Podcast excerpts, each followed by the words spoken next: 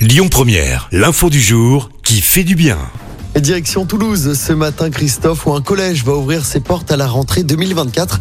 Jusqu'ici, rien d'extraordinaire, sauf que ce nouvel établissement toulousain a été construit avec du bois, de la terre et de la paille. C'est pour permettre au bâtiment d'atteindre un bon niveau de performance énergétique. 330 mètres carrés de panneaux photovoltaïques doivent être installés, ainsi que des sondes géothermiques.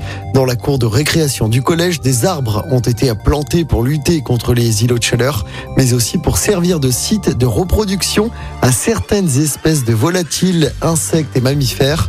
Une mare est aussi prévue dans la cour. Cet établissement scolaire pourra accueillir jusqu'à 720 élèves à la rentrée 2024.